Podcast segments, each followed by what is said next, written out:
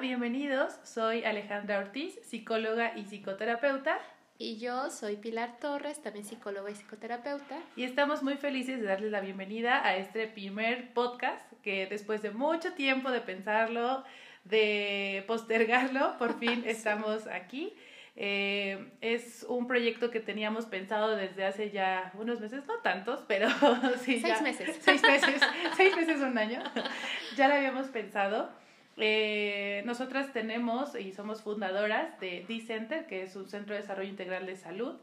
Eh, lo iniciamos con la idea de, de, poder ofertar y ofrecer a las personas, pues, eh, talleres, charlas informativas, cursos. cursos. Sobre todo empezamos en un curso pensado para las mujeres, porque siempre que vamos a talleres de autoestima o de automaquillaje siempre vemos como que una cosa y luego otra, entonces nuestro objetivo era como hacer todo complemento para que las mujeres terminaran siendo una mejor versión de sí mismas, que no tuvieran que ir a otros lugares.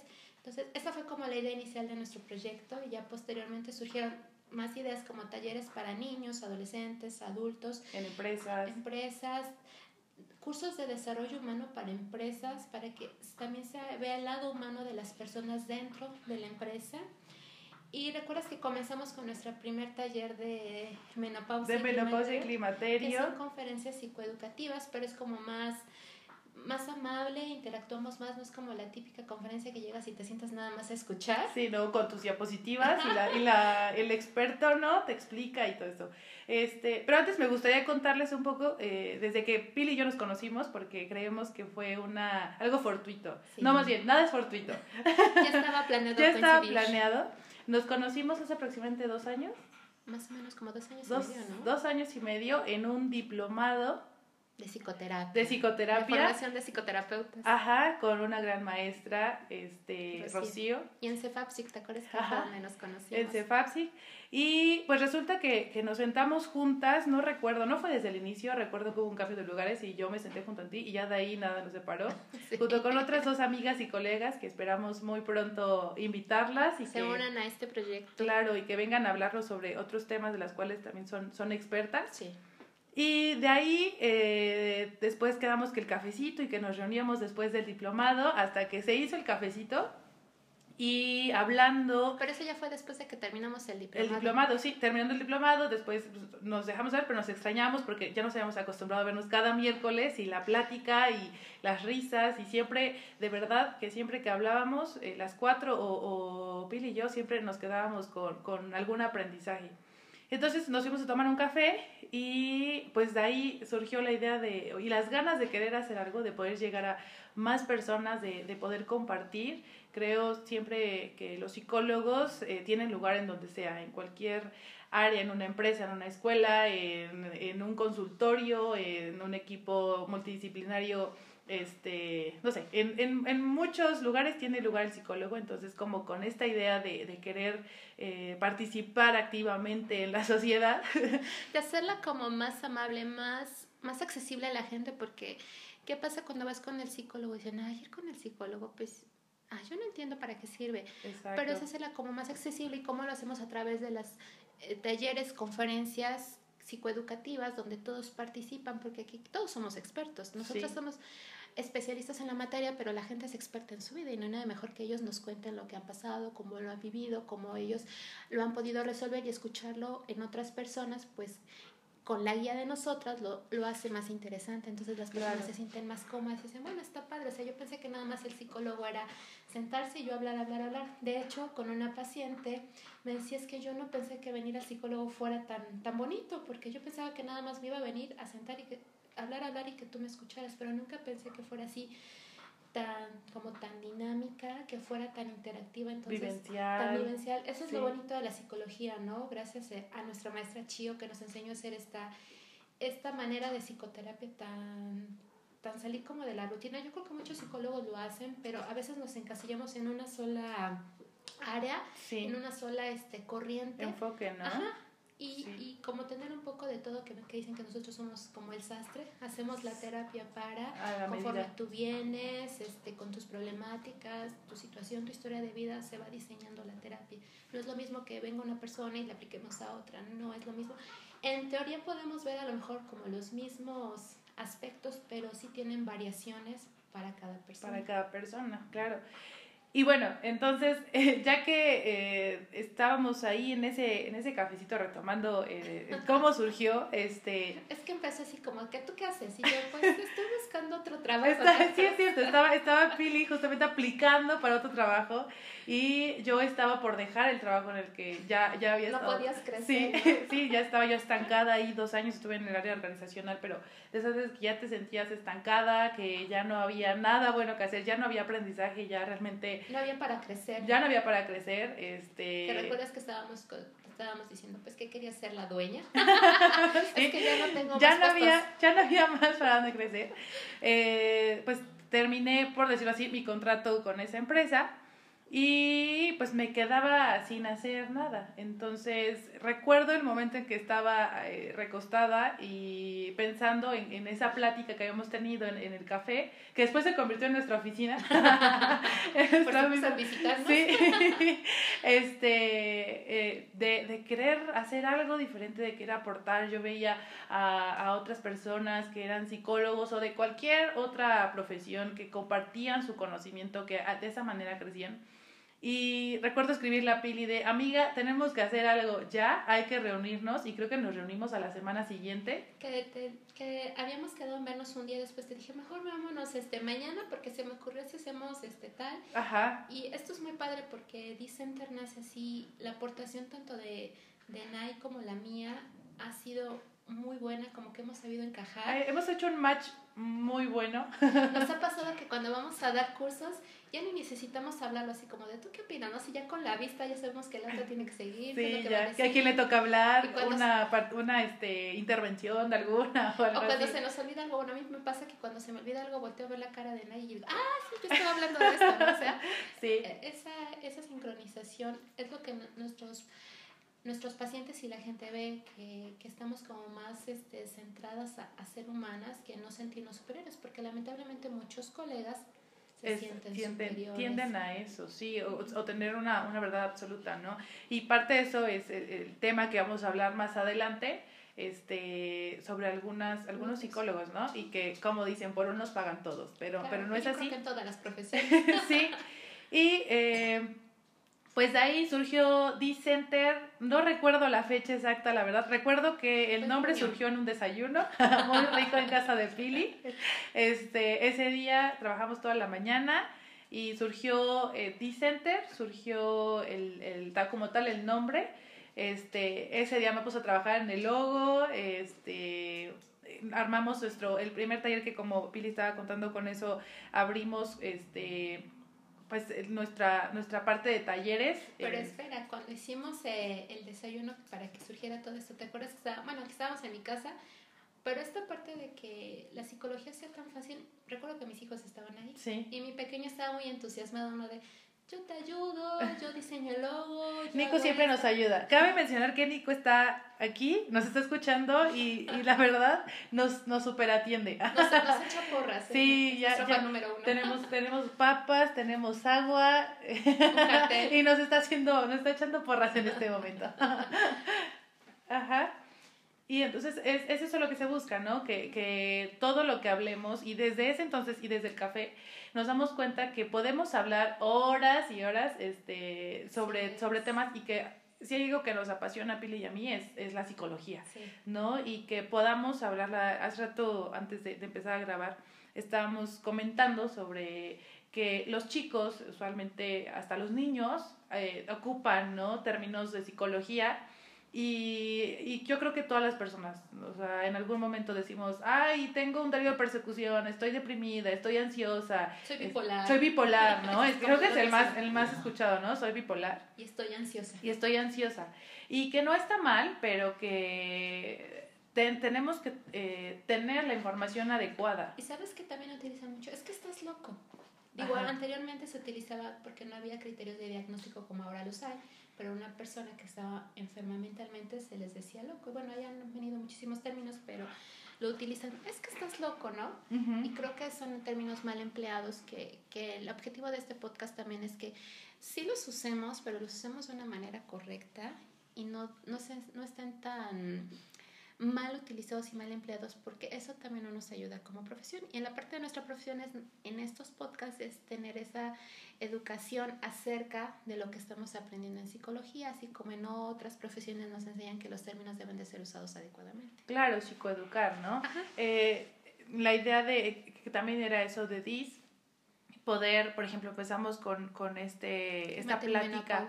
Ajá, la, fue plática, ¿verdad? La este, plática taller. Ajá, este, sobre climaterio y menopausia. Y eso surgió por las personas que estaban a nuestro alrededor y que escuchábamos de las mujeres que estaban teniendo muchos cambios y Pili y yo hablando sobre esto, ¿no? De realmente todos los cambios que vive una mujer y que sí se sentían como perdidas. Te, acuerdas que tuvimos un hombre y una joven? Ajá, sí. O sea, también el interés porque una como mujer joven no sabe tiene una idea de lo que va a pasar en, la, en el climaterio, en la menopausia, pero no tenemos idea de realmente cómo se vive. Entonces, el hecho de que haya estado una joven fue, fue impactante y fue muy gratificante porque ya sabe qué es lo que va a pasar y sabe que no es la única que a todo mundo le va a pasar y el esposo que vino, ¿no? O sea, yo quiero saber qué le pasa a mi esposa. Quiero entenderla. Eso, eso, está bien y eh, yo creo que es lo que buscamos con estos podcast y buscando eh, y, después de una lluvia de ideas de nombres, decidimos nombrarlo una guía para.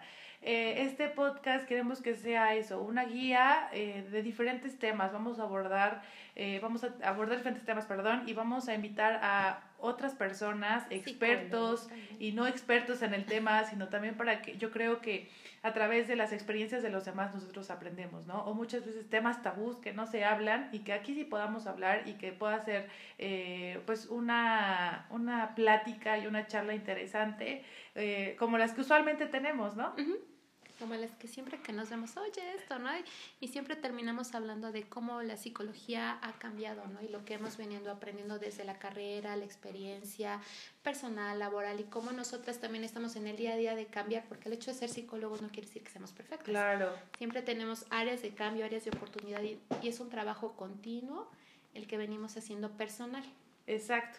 Y bueno, eh, así eh, mismo vamos a empezar con este primer tema de hoy. Es una guía para conocer los mitos que eh, pues hay acerca de la psicología. Y bueno, en la semana estuvimos posteando algunos... algunos mitos. Mitos. Gracias, Ben. de la psicología en nuestro Instagram y nuestro Facebook. Y bueno, el primero del que hablábamos es que muchas personas dicen que la psicología no es una ciencia. Eh, yo lo escuché en la, en la, universidad, perdón, también eh, muchos maestros nos hablaban sobre esto, pero también había debate con otras facultades, incluso con otros profesionistas, ¿no? Sobre todo con los médicos, ¿no? La mayoría de los médicos eh, dicen, no, es que no es una ciencia. Ajá. pues la pues les tenemos una mala noticia. Sí es una ciencia y también somos parte de sus ciencias de la salud. Claro, vamos a hablar un poquito sobre este primer punto y bueno, tenemos que, pues sí, como dice Pili, eh, la psicología pertenece a las ciencias de la salud y las ciencias sociales. Eh, Pero primero estamos para saber qué es una ciencia, necesitamos definir qué es una ¿Qué ciencia. Es una ciencia. Entonces, las ciencias son los conocimientos obtenidos mediante la observación y la experimentación. De ahí, pues ya sabemos que cuando se empezaban esta, estos estudios, observaban un objeto, anotaban todo lo que podían ver, sus cambios y todo, experimentaban lo que ellos con sus posibles hipótesis podrían observar y ver cuáles eran los resultados. Bueno, así a grandes rasgos es una, podríamos explicar que es una ciencia, no vamos a ahondar mucho porque, bueno, eso ya sería hablar de muchos autores, hablar desde la filosofía, desde los griegos, entonces ahorita solo queremos este tomar puntos importantes para explicarles por qué la psicología es una ciencia. Sí, y bueno, como les decía hace ratito, la psicología pertenece a las ciencias de la salud. Eh, en esta parte es en la área clínica y pues eh, en esta parte se dedica a observar, prevenir y tratar a los pacientes, ¿no? Bueno, aquí las ciencias del las ciencias de la salud pertenecen este, a la rama de la ciencia este, factuales, que la ciencia se divide en dos, en dos tipos, las formales y las factuales. En las formales pues tenemos lo que son las matemáticas, la filosofía, la lógica y en las factuales, en las factuales tenemos lo que son las ciencias naturales, las ciencias sociales y en las ciencias sociales entra la psicología y también están las ciencias de la salud.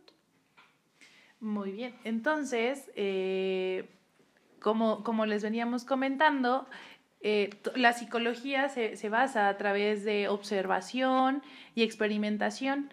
Eh, como dice Pili, estas ciencias son llamadas factuales.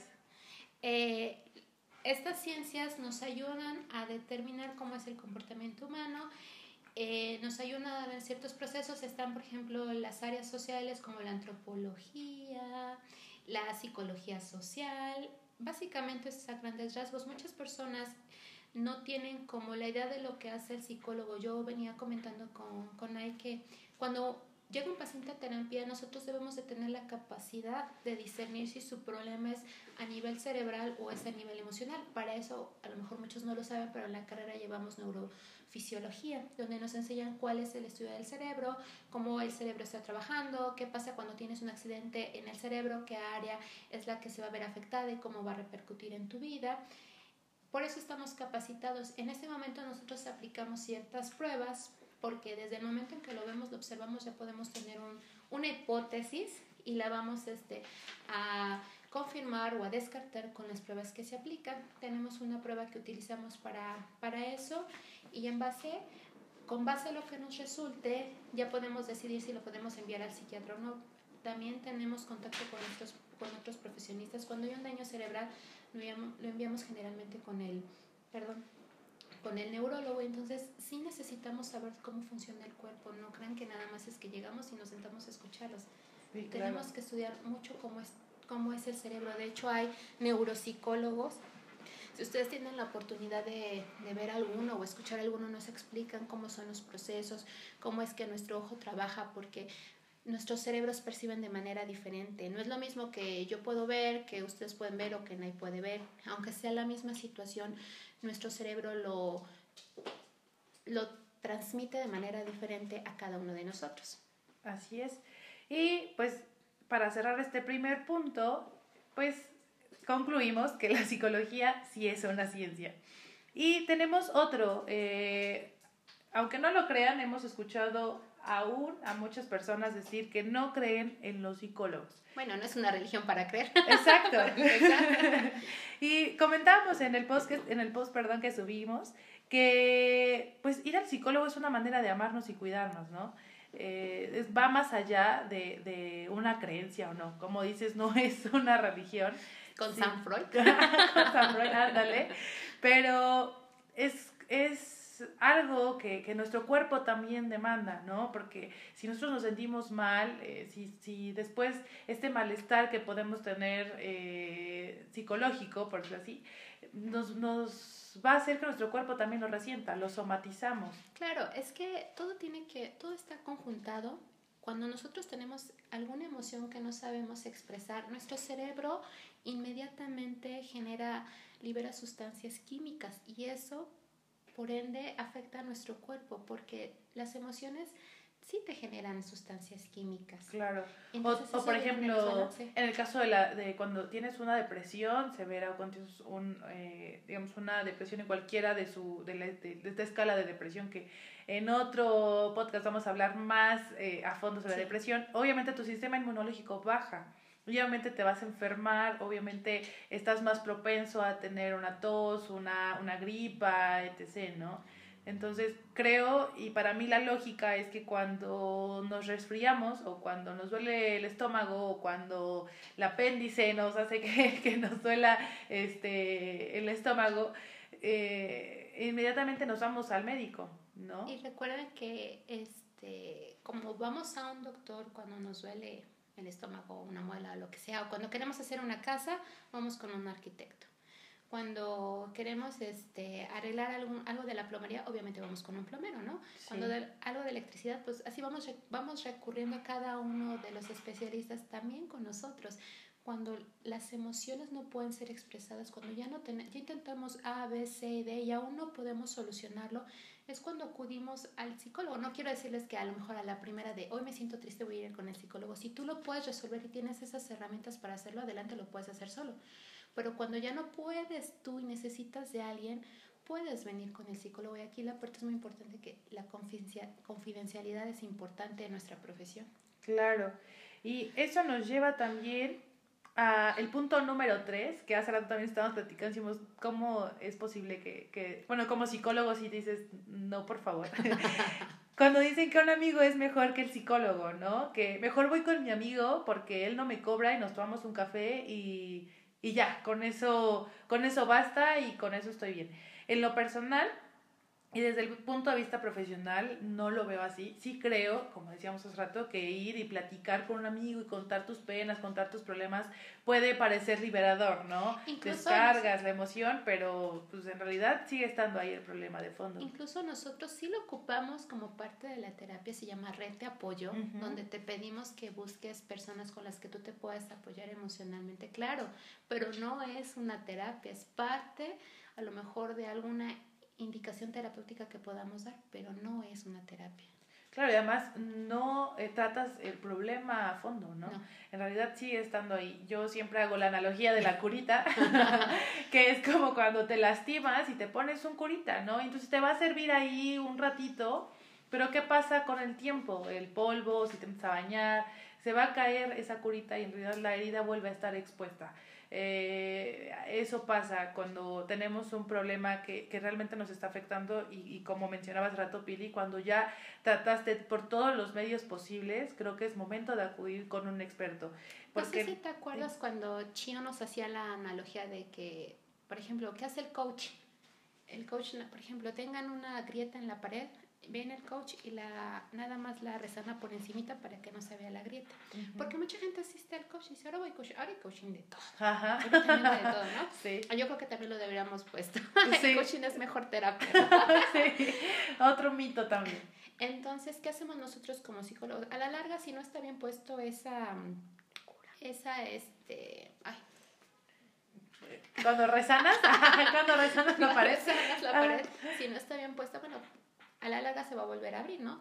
¿Qué es lo que hace un, un, arquitecto, un albañil? Va desde adentro y le va poniendo lo que necesita para que no se vuelva a abrir. Así vamos nosotros, los psicólogos.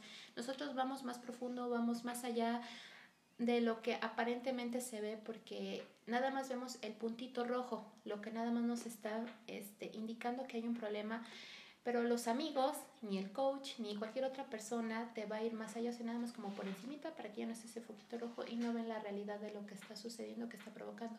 Fíjate que a mí me pasó el otro día con un grupo de conocidas, este, una persona dijo, sabes que yo me siento, hoy amanecí deprimida. Y digo, bueno, es que la depresión no es de un día para otro. Sí, ¿no? hoy amanezco deprimida, mañana amanezco bipolar y el otro día amanezco psicótica. eso no puede ser. A lo mejor amaneció muy triste, en un estado de tristeza profunda pues profunda en ese momento. Pero le comentaron, oye, ¿por qué no vas al psicólogo? Ay, no, es que me deprime más ir al psicólogo. O sea, ¿cómo es posible eso?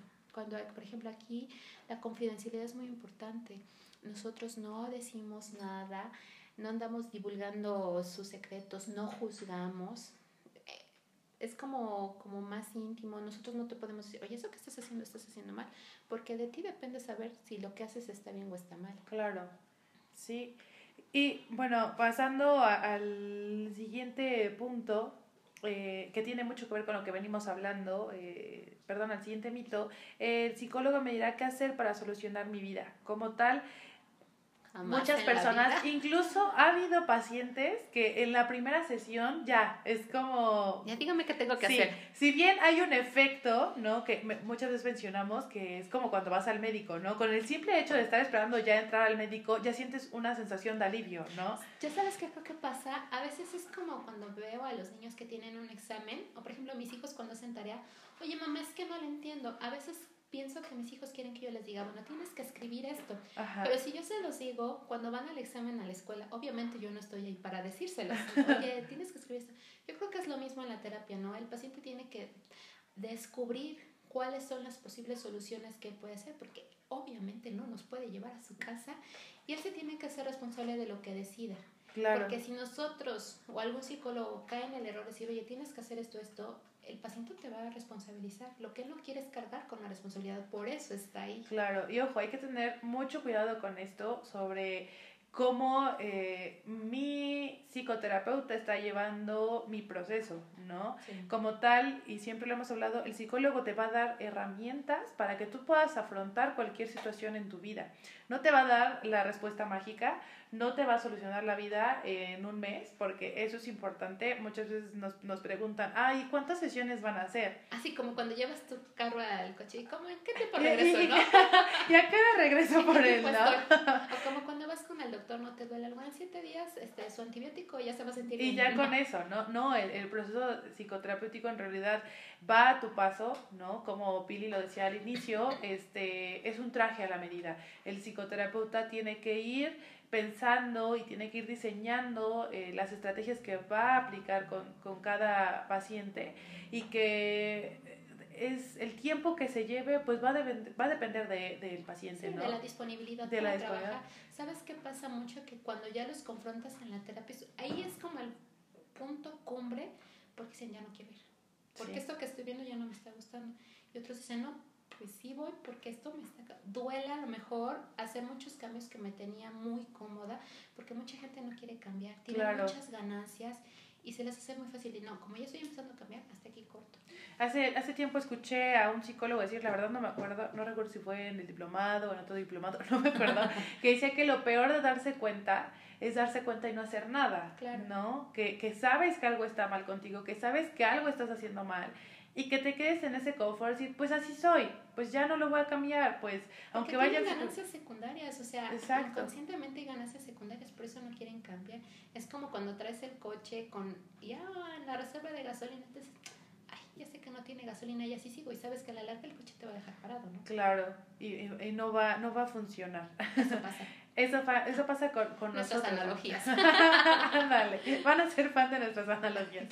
Este, y, y, yo creo que eso pasa muchas veces con las personas, ¿no? Que van a la primera sesión y ya sienten que ya es... Eh, ya con esa sesión van a solucionar su vida y el día de mañana van a amanecer siendo otras personas y van a cambiar. Si bien, qué bueno por esas personas que lo, lo encuentran como... Yo quisiera un, paciente así, pero no son tan sencillos. No, no, no, que fuera todos como... somos humanos y en eso tenemos tendemos a cometer errores. Muchos pacientes quisieran venir y que nosotros le diéramos la píldora de la autoestima, del autoconocimiento, del amor propio, de la felicidad. No las vende, yo no sé de, este, no sé si los han visto en, ahora en internet, esos memes de tómese dos píldoras de amor propio, ¿no? Tómate. Pero no las hay. Tengo una amiga que bromea con eso de, ten, toma tu sobrecito de amor propio y tómatelo, ¿no? Cuando eh, usualmente, o bueno, ahora dicen, ay amiga, date cuenta, ¿no? De, de las cosas cuando cuando pasas por cualquier situación, ¿no? Y que todo el mundo se está dando cuenta que estás mal o que algo va mal o que eh, la estás regando, ¿no? En tu relación con cualquier persona y te dicen, amiga, date cuenta y tómate un sobrecito de amor propio. Yo creo que como tal, eh, ir a psicoterapia es ese sobrecito de amor propio y que es un proceso y es dedicarte tiempo a ti, dedicarle tiempo a tu, a tu terapia, tomarlo en serio. Eh, como tal, el psicólogo es una guía que te va a dar esas herramientas y depende de nosotros y no de nadie más el querer cambiar, ¿no? es un trabajo diario este, el poder ser una persona diferente. O sea, si sí. Y el hecho de que vengas al psicólogo no quiere decir que ya vas a ser perfecto y vas a andar por la vida con todo se te resbala, ¿no? Pero vas a tener herramientas que, que te van a ayudar para decir, bueno, esto ya no me afecta tanto como me afectaba antes. Sí. yo creo que sí es importante que vengan a la, a la psicoterapia y se den esa oportunidad de amarse a sí mismo. Claro. Y vamos a nuestro quinto y último mito. Y es, si le cuento mis problemas a un psicólogo, seguro va a juzgarme. Y hace ratito hablabas sobre eso, que eh, las personas a veces piensan que si les cuentan sus, sus secretos más oscuros al psicólogo, lo va a juzgar, ¿no? Lo va a ver mal. Pero en realidad los psicólogos estamos eh, pues con la obligación de, de pues no, no juzgar, ¿no? no criticar, no, no señalar a los pacientes porque nos rige un, un código ético, ¿no? El secreto de confidelidad, como dicen, lo que pasa en Las Vegas se queda en Las Vegas, aquí también lo que pasa en el consultorio se, queda, en el consultorio.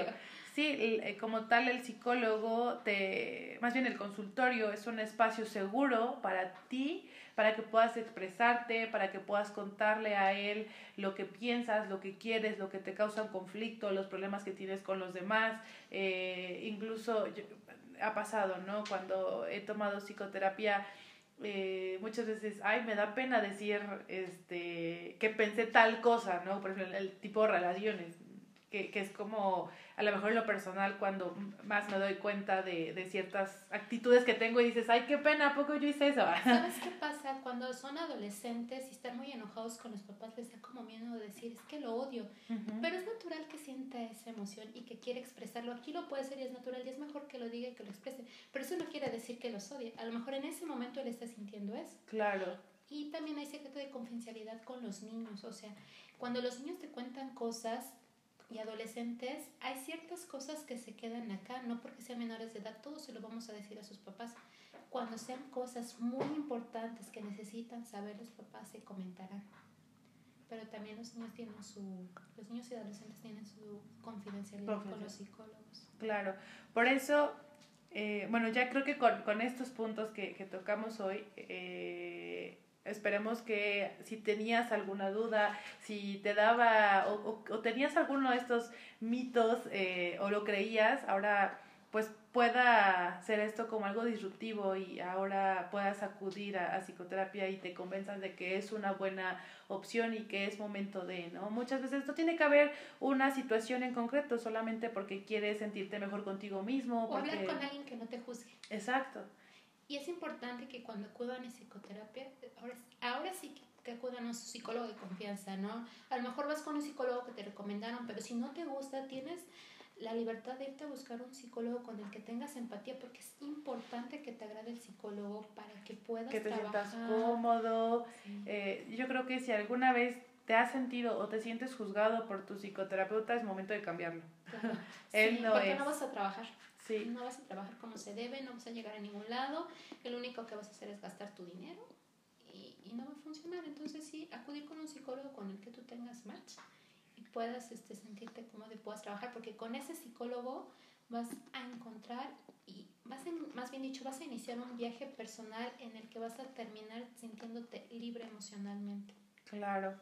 Pues les agradecemos muchísimo que nos ah, hayan. Espera, que nos sigan en nuestra página de Facebook. Perdón. y en nuestra página de Instagram. Sí. Búsquenos como D-Center en Facebook y en Instagram dis-center- y si tienen preguntas, dudas, ahí nos pueden contactar, mándanos un mensajito vía inbox, pueden escribir este algún comentario en nuestra página. O si les gustaría que hablemos sobre algún tema, el próximo podcast ya está planeado, estamos muy emocionados porque tenemos a nuestro a nuestra primera invitada. Este, ¿Quién sabe si ya lo sepa? lo vas a ver. Eh, así que pues esperamos que esta información les, les sirva de, de algo, que sí pueda funcionar como una guía en alguna duda que podrían haber tenido sobre estos mitos y que pues si tienen el gusto de compartirlo, pues nosotros muy felices de que lo puedan compartir. La idea es que hablemos y tratemos de muchos temas eh, de una forma que, que todos los podamos entender y que claro, pues todos aprendamos al mismo tiempo. Así es, muchas gracias ahora sí nos despedimos. Gracias por escucharnos.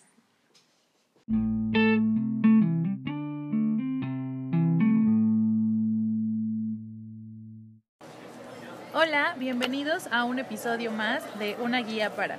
Estamos muy felices de que nos estén escuchando nuevamente y antes de empezar queremos dar las gracias a las personas que nos han escuchado y pues se tomaron la molestia de de contactarnos y de mandarnos algún mensaje sobre qué les pareció. Eh, si bien no somos unas, unas expertas podcaster, pero sí esperamos que em, para el programa 100 seamos unas, unas expertas y ya nos salga todo, todo perfecto y este y mejor, ¿no? Queremos crecer juntos, entonces este, pues esperamos que nos sigan escuchando.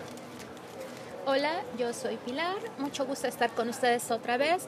Hoy nos acompañamos de una colega que realmente estoy muy contenta que haya querido participar en este proyecto y se las voy a presentar. Ella es Ivonne Amaro, psicóloga y psicoterapeuta, egresada de la Escuela Libre de Psicología.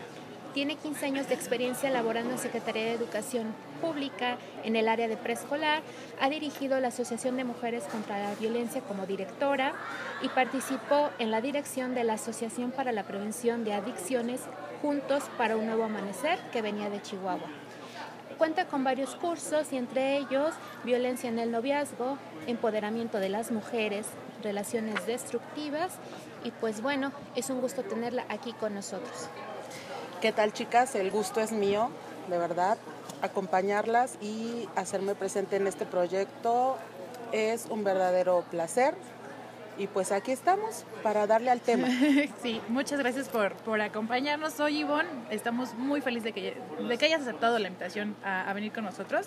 Y si bien quiero comentarles que quizá hoy nos escuchen un poquito diferente, porque decidimos eh, cambiar un poquito eh, pues la forma en cómo grabamos el podcast eh, la vez pasada. Así nuestro que escenario nuestro hoy escenario. es diferente.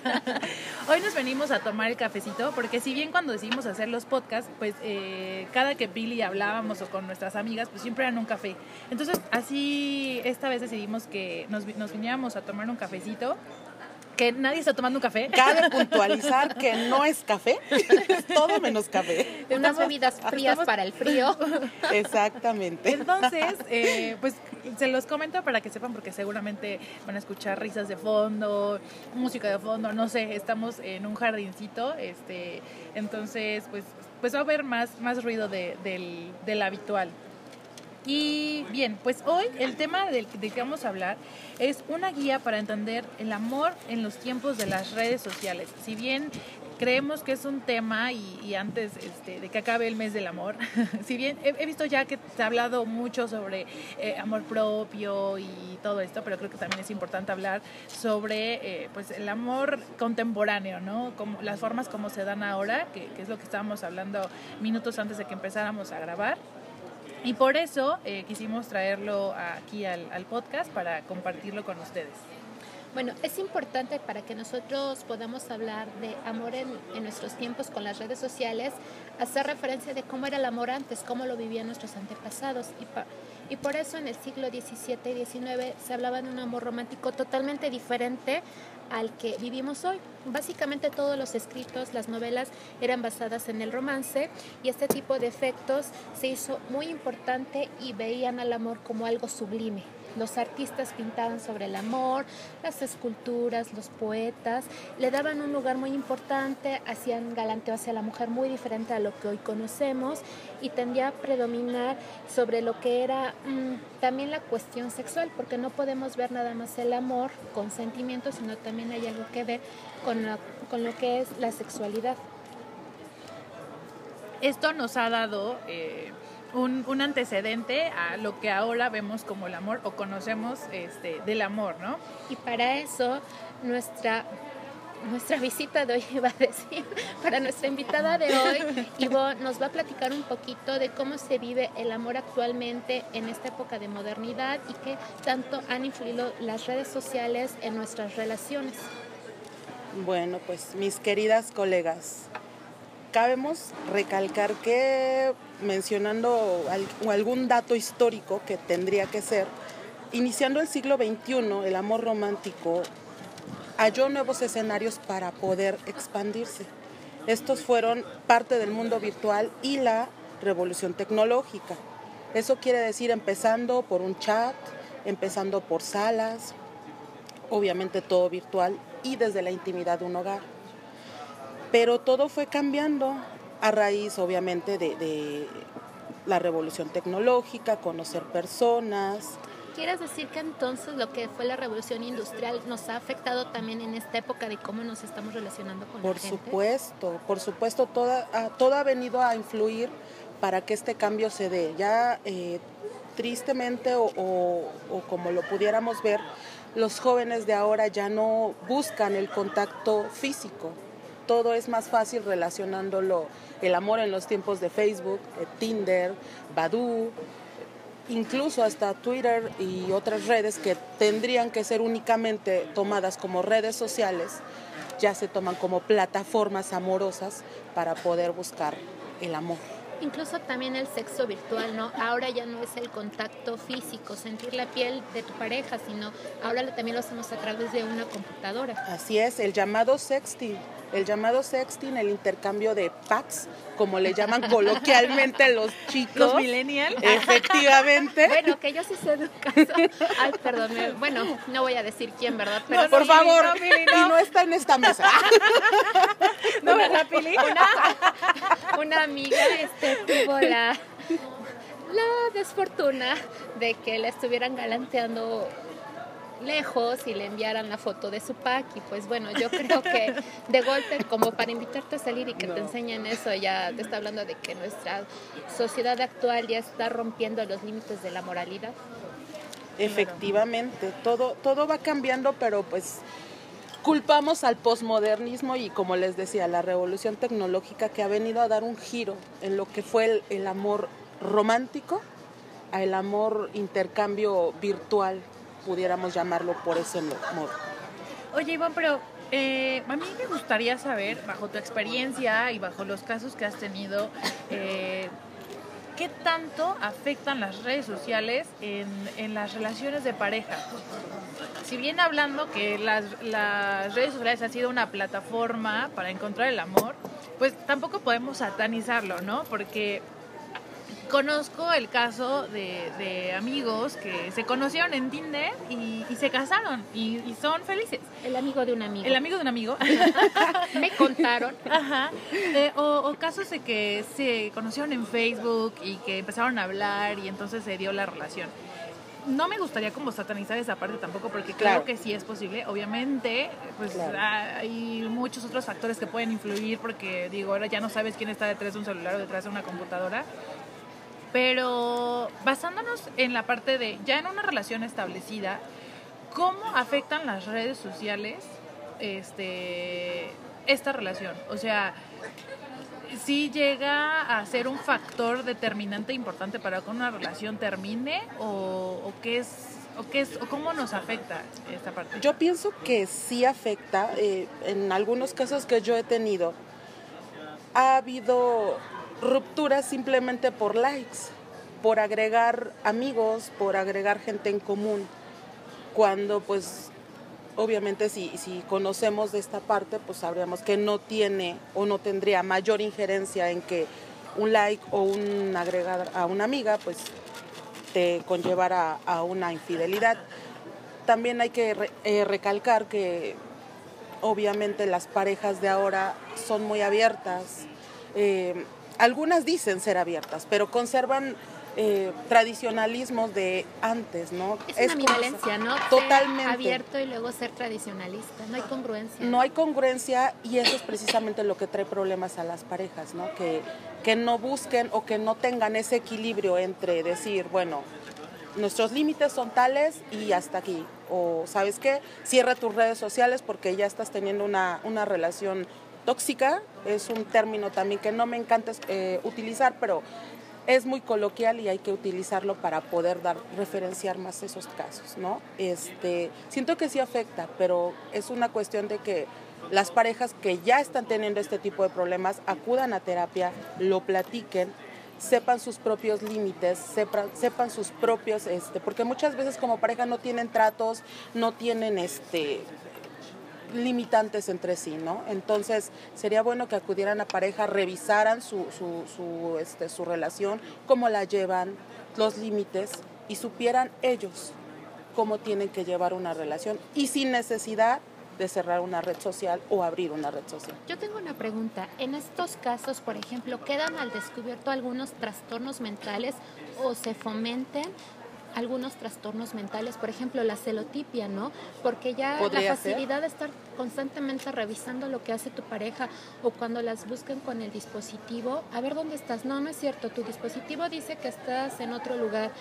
¿Qué tanto eso está ayudando a la sociedad a formar o, tener nuevos trastornos? Los trastornos de personalidad, Pili. Este, eh, lo que viene siendo también las fobias, eh, las inseguridades, todo eso te lo va generando el hecho de estar en constante revisión, como dicen, estalqueando a la pareja, estalqueando a las amigas, estalqueando los likes, este, checando las fotos, que no subiste tal, que no bajaste tal, o sea, todo eso por supuesto que les genera ansiedad a los chicos y por eso es que tanto, tantos problemas, tantas este, discusiones y demás, porque no tienen esa seguridad, ¿no? Tristemente hemos caído en eso y yo creo que, la cuestión sería a lo mejor revisar cómo va su relación de, pareja e ir a terapia, buscar la ayuda de un, de un tercero no propiamente el amigo, no propiamente la tía, el vecino, ¿no? Que probablemente hablando de los mitos. Efectivamente. Qué bueno sí te dan un consejo y todo, pero nada como un especialista indicado para que pueda hacerles notar a la pareja realmente en qué estamos fallando y cómo podemos solucionar. Claro. Oye, Ivonne, y bueno, si yo soy una persona que está en una... Bueno, no yo, ¿verdad? bueno, hablamos en tercera persona. El amigo de un amigo. Eso lo hablamos terminando la grabación, colega. Una, una, terapia. Hola. Ahorita te deja Ivonne sus contactos. Sí, por favor. Tus, por supuesto. Para que puedan buscar y ya le pides la cita. ya la cita.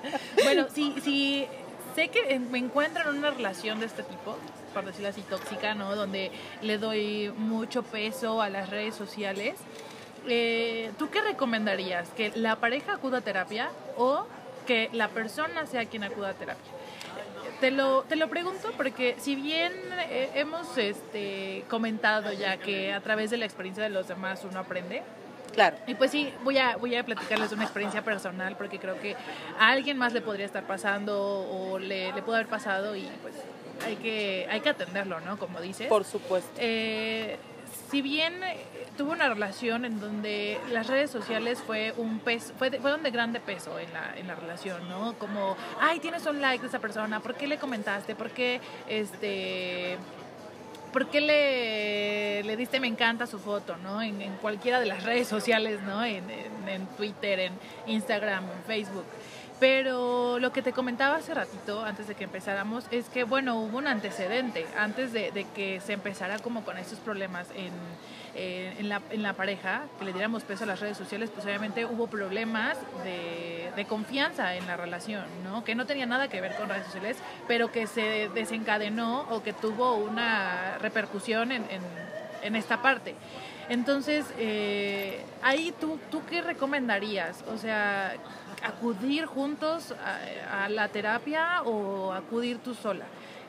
Yo pienso que si es una pareja y están buscando solucionar ese tipo de problemas del like, de las redes sociales, de que si la abres, de que si no, deberían de ir primero juntos.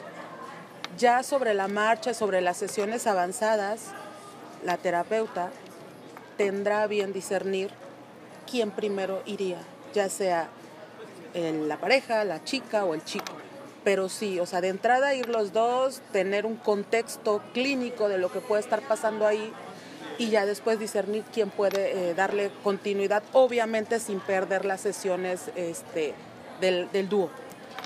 Yo creo que ahí se están evidenciando que ambas, que ambas personas dentro de la pareja tienen algún problema de inseguridad y creo que en ese sentido ya se sobreentiende que es necesario que ellos asistan a un proceso individual para ver qué es lo que no están viendo en ellos y que lo están reflejando en alguien más.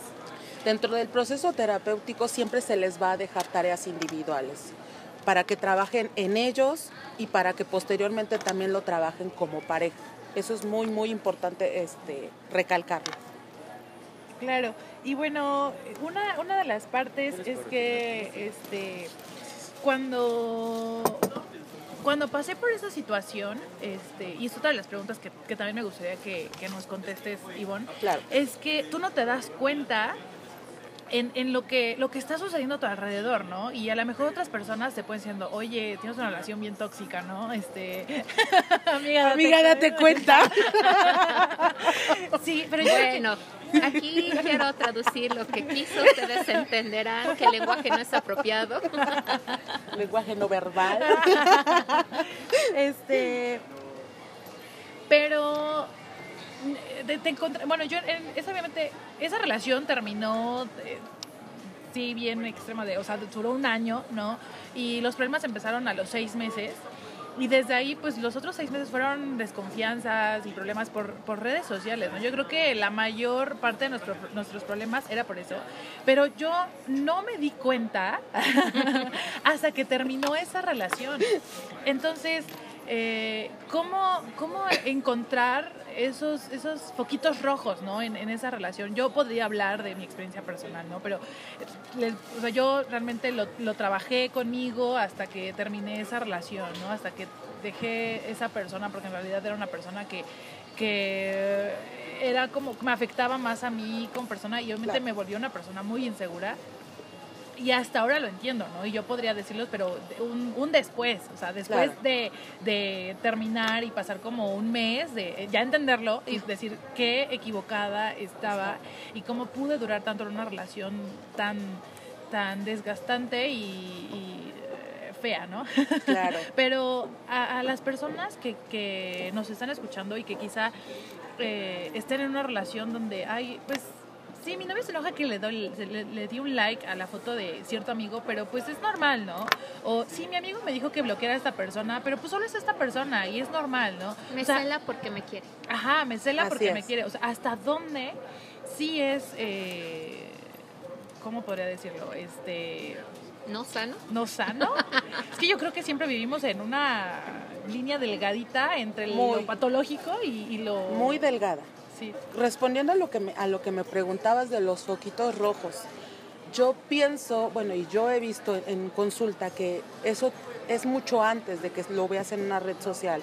Cuando tú empiezas con una relación con alguien y ya te cuestiona de que te vistes de determinada forma, de que si este, saliste a tal lugar o te marcó y no estabas en tu casa, o de que vas en la calle y ya volteaste a ver a fulanito cuando ni siquiera, o de que no quiere conocer a tus papás, esos ya empiezan a ser focos rojos que te están dando un indicador de cómo puede ser más adelante. Y obvia, obviamente va a ir creciendo. Esto es un círculo en donde se van in, poniendo inmersos ambos.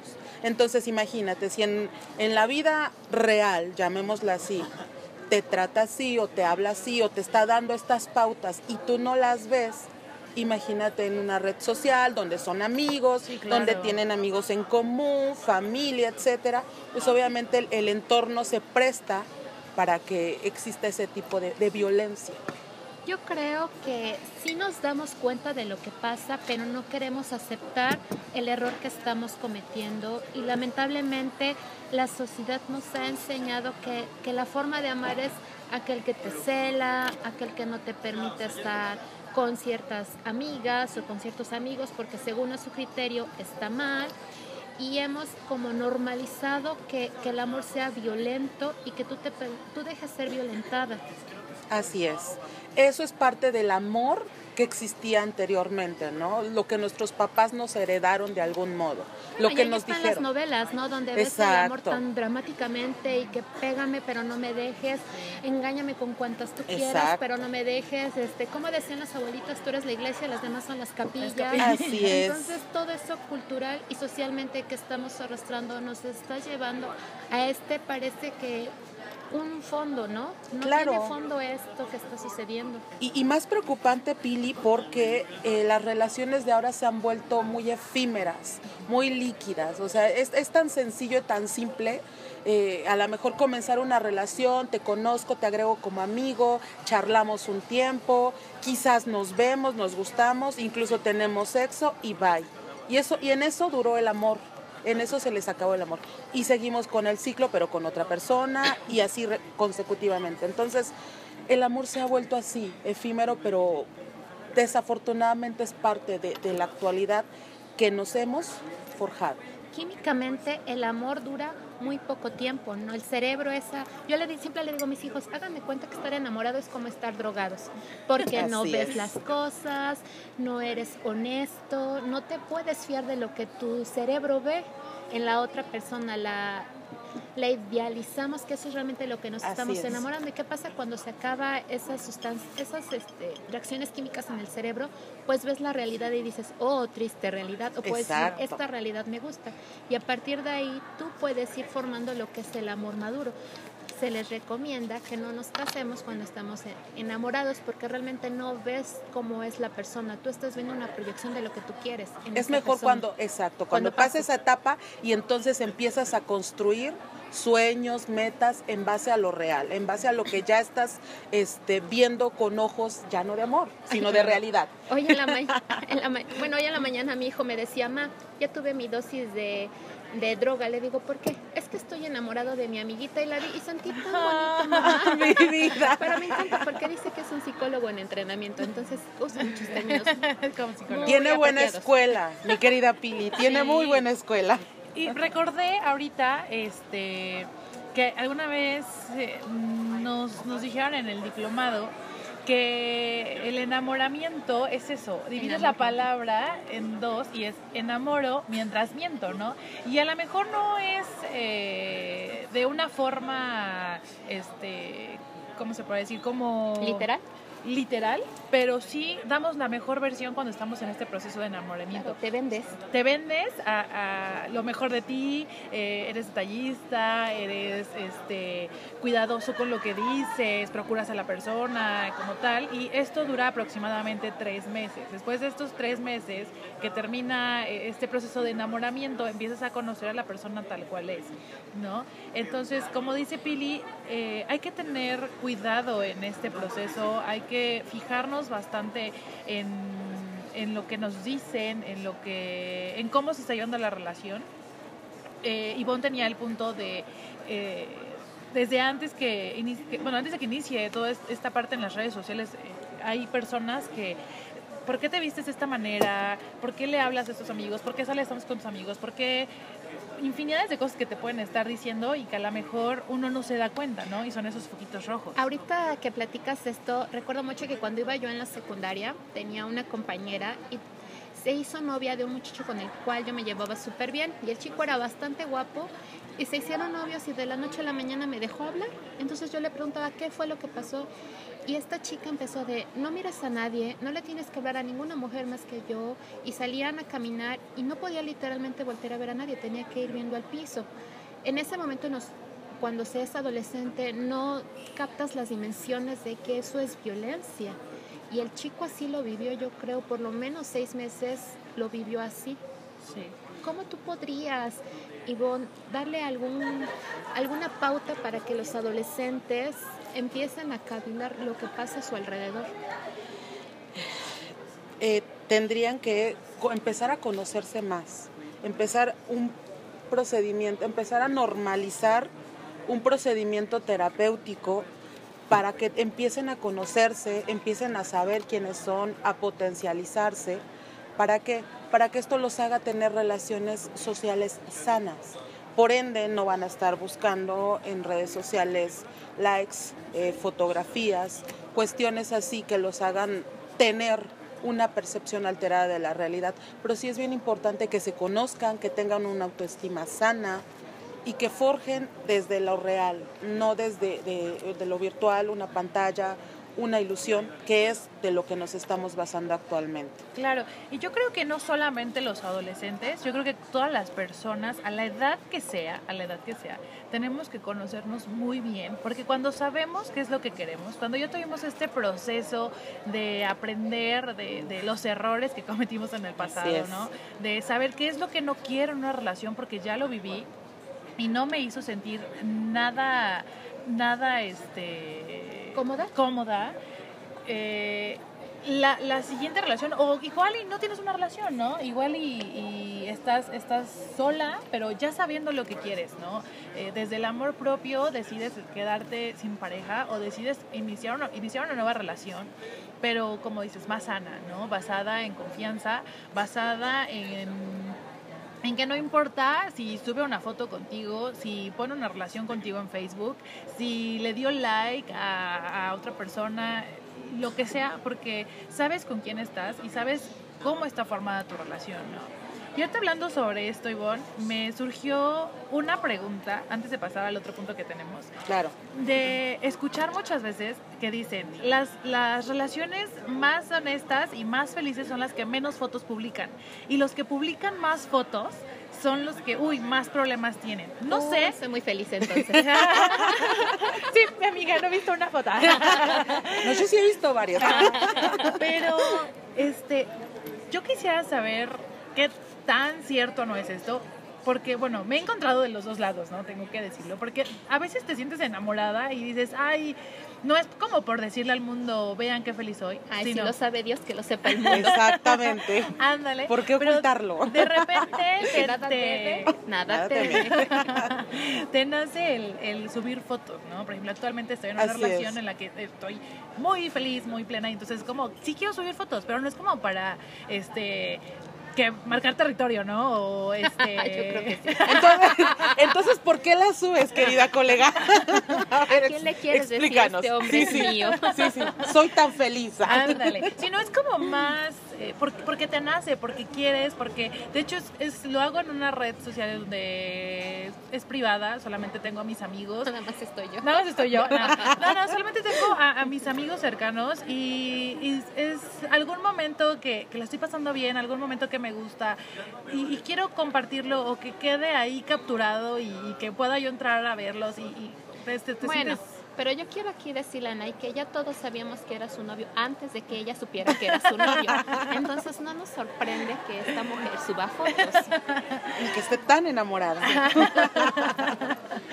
Pero eh, también he conocido eh, partes en- o relaciones más bien que sí suben muchísimas fotos y ya sabes el texto enorme de eres el amor de mi vida y bla bla bla y una Sí, letanía sí, sí, enorme por supuesto. y después te enteras de que la están pasando súper mal Le ponía el le ponía el cuerno. cuerno, exactamente no Sí, o, sí, o le dicen, hoy está el día, está la hora, y no hemos subido foto, y aunque estén enojados o lo que sea, vamos a posar para la foto. Y entonces vimos te un video, algo. sí, vimos un video sobre eso, este, sobre una pareja que vive juntos y que realmente tenían muchos problemas. están sentados en su sillón, cada quien con su teléfono, y él le empieza a preguntar y a cuestionar, ¿le diste like a una foto de tal? Ah, sí, era un amigo de la universidad, del intercambio, bla, bla. Entonces empiezan ambos a preguntar sobre sus likes, sobre lo que compartían, sobre a quién le comentaban. Y la chica le dice, oye, ¿sabes qué? Este, no subido una foto conmigo, hay que subir una. Y entonces hasta fingen sus poses felices para, para postear esta foto, ¿no? Fue en una plática en la Ibero que fuimos Pili y yo sobre relaciones violentas, Sí. me parece, y este y hablaban sobre esto, ¿no? Que a veces las personas que postean fotos súper felices, en realidad están teniendo muchos problemas este, detrás. No sé si sea como una verdad absoluta o no, porque como les digo, o sea, Claro. estoy, de, estoy de ambos lados, ¿no? Y no entiendo si, si es un factor o, qué es lo que pasa ahí con esa necesidad de subir una foto, más allá de un tengo ganas de subirlo, sino necesitamos subirla o debemos subirlas porque este, los demás tienen que ver que seguimos juntos y felices, ¿no? Claro, estamos en los tiempos de la exaltación del yo, pero a veces somos demasiado individualistas y cuando tenemos pareja, de algún modo también queremos como que transmitirle esa parte, ¿no? O sea, pero ahora ya estoy en pareja, ahora la subo contigo. Ahora quiero estar yo contigo, pero sin quitarme el, el mérito de ser individualista. Podría ser, como, como bien lo comentas, un- una cuestión de, de fingir que eres feliz, ¿no? Porque es lo que dicta la sociedad, porque es lo correcto, porque quieres que tus amigas crean que, que tu relación es perfecta, que eres hermosa, que, que tienes este, felicidad a más no poder, cuando quizás no es así y por lo regular no es así. Yo he tenido personas eh, en terapia que pueden estar posteando, como ustedes comentaban, diarios, subiendo fotos, pergaminos de amor, Sí. pero la realidad en consulta es que están demasiado solos, demasiado eh, Necesitados. necesitados de atención, un tanto vacíos, y Facebook, Twitter, Instagram cubren esa parte de necesidad que ellos tienen de ser aceptados socialmente. Entonces, cuando llegamos a terapia es cuando lo descubrimos así, porque pues, obviamente está súper normalizado ese tipo de, ac- de actitudes, pero en terapia es cuando salen esos, este, esos demonios, llamámosle así, de, cada persona. Claro, entonces se vuelve algo complicado el saber realmente este, qué tan cierto es, ¿no? Sí, porque sería cuestión de estudiar cada caso, Claro. ¿no? De, de analizar cada situación, de- del porqué, de, de, de cómo está llevando su relación para poder discernir y saber, no, pues este, hasta qué nivel de sanidad estás haciendo esto, ¿no?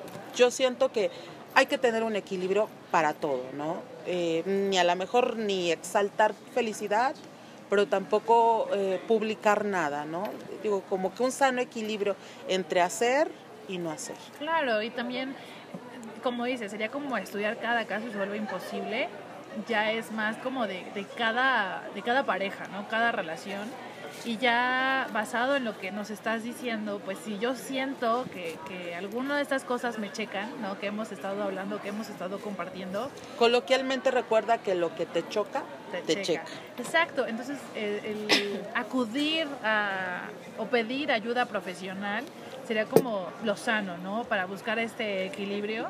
Sería lo ideal, porque tristemente la, la salud mental está muy olvidada, muy satanizada todavía en estos tiempos piensan que es para locos, que no están locos para acudir con un psicólogo. Y no, un psicólogo es, como se los mencionaba, una persona que te ayuda a entenderte, que te ayuda a reconocerte, que te ayuda a empoderarte si lo necesitas. No una persona que atiende locos. Yo creo que esa es una falacia, un mito que ya deberíamos de ir segregando de nuestra propia carrera, porque incluso hasta a veces entre colegas cometemos ese error. Yo tengo una pregunta. Eh, en el caso de que las parejas aparentemente son estables, ¿podríamos hablar de que también las redes sociales influyen en su vida sexual? Una vez en una reunión me tocó ver que había una pareja y el muchacho estaba con el teléfono. Se levanta esta muchacha a hacer otras cosas y yo ligeramente de chismosa, de reojo, vi que el muchacho estaba viendo fotos de mujeres en bikini yo me imagino que eso puede ser un problema entre, entre la pareja, porque si en algún momento ella lo llega a ver, podemos hablar desde falta de autoestima y mil cosas, pero si ella lo llega a ver, se puede molestar. ¿Qué pasa cuando el hombre está constantemente viendo ese tipo de cosas en el teléfono, estar viendo? Yo puedo suponer que su vida sexual no es satisfactoria y por eso está tratando de buscar ciertas fantasías para poder tener esa satisfacción que busca. ¿Qué tanto influye también este medio, las redes sociales, en la vida sexual de las personas? ¿Sabes qué pasa con esto, Pili? Que esto tiene que ver con los acuerdos de pareja. Si tú con tu pareja tienes el acuerdo de que para ti infidelidad representa mirar una foto, este, mirar un video pornográfico de otra mujer, de, de alguna conocida, etcétera, y para ti no representa ningún problema porque es un acuerdo de pareja, adelante. Pero si no hay ese tipo de acuerdos, no hay ese tipo de comunicación, obviamente cualquier situación, llámese fotos, llámese videos, llámese lo que encuentres en internet, va a generar molestia y va a ser un detonante de celos. ¿Por qué? Porque no existe ese acuerdo entre parejas. Eso es lo primordial, tener un acuerdo, saber cuáles son mis límites, cuáles no y hasta dónde podemos llegar. En ambos, no nada más porque también hay mujeres que gustan de ver pornografía, de ver chicos, y repito, no es malo, pero siempre y cuando haya acuerdos de pareja. Claro, que ambos estén conscientes y de acuerdo en la forma en cómo van a llevar su relación o qué van a hacer durante la relación. Exactamente, eso es lo que permitirá que no existan malos entendidos. Si las dos personas están conscientes y aceptando, adelante. Si no, pues obviamente va a ser un detonante bastante fuerte. Claro. Ivonne, eh, ¿Qué, guía le darías a las personas que nos están escuchando por último y que quizás se encuentren en una relación, pues, con problemas por las redes sociales? mucha, mucha comunicación, buena comunicación sobre todo. Tienen que hablar las cosas que les molestan con respeto, hablarlo desde la tolerancia, hablarlo desde los acuerdos yo creo que una buena comunicación, si los problemas no son tan fuertes, puede ayudar muchísimo. Cuando ya son problemas eh, de una violencia física, de infidelidades constantes, etcétera, pues obviamente sí se recomienda totalmente e inmediatamente asistir a terapia para poder subsanar esa, esa relación. Pero de entrada, buena comunicación. ¿Qué otra cosa sería? Confianza, mucha confianza mutua tener una relación de pareja es una de las cosas más hermosas que puede existir entre ser humano, varón, mujer, mujer, mujer, hombre, hombre. pero el amor en sí es hermoso. Si lo sabemos llevar, si lo sabemos cuidar, si lo sabemos hablar, no tendrían por qué existir estos malos entendidos. Entonces, comunicación, este, confianza, ¿qué otra cosa sería? Tratos, acuerdos en pareja, yo creo que esos serían fundamentales. Saber y conocer de la pareja, porque muchas veces tampoco conocemos a nuestra pareja. Sabemos que es nuestra pareja porque nos gusta, porque lo queremos, porque hablamos, pero en realidad no tenemos buena comunicación con él, no lo escuchamos, no aprendemos a escuchar a la pareja, no dejamos que nos escuche. Entonces, hablar desde el corazón y escuchar a la pareja desde el corazón para saber realmente quién es, qué quiere, porque muchas veces el lenguaje no verbal también dice mucho y es lo que no sabemos ver o no sabemos identificar en nuestra pareja. Claro, pues ahí está, eh, espero les haya servido esta guía para... Eh, y bueno, estamos muy agradecidas de que hayas venido y sin duda alguna nos quedamos muy, muy, muy satisfechas con, con este episodio y con muchas ganas de que vuelvas a estar aquí. Entonces, próximamente te estaremos invitando otra vez. Por favor, para mí fue un verdadero placer esta tertulia entre colegas. Se tornó divertida, se tornó en aprendizaje y pues yo feliz de volver a estar con ustedes acompañándolas. A tomar un café sin café, ¿verdad, Ivonne? Pero para la otra que sí sea café, por favor. ya nos estamos muriendo de frío. Ivonne, ¿a dónde te podemos contactar? ¿A dónde te podemos buscar? Claro que sí, miren. Mis redes sociales son Ivonne Amaro en Facebook. Mi número de teléfono es 22 23 35 55 29. El Instagram, por si me quieren seguir, es Boni-Amacu. Y mi Twitter es Ivonne Amaro, por también me seguir. Bueno, pues gracias por escucharnos y les recordamos nuestras redes sociales en Facebook Centro de Desarrollo Integral de Salud y en Instagram estamos estrenando nombre, una guía para guion bajo y nos escuchamos para la próxima.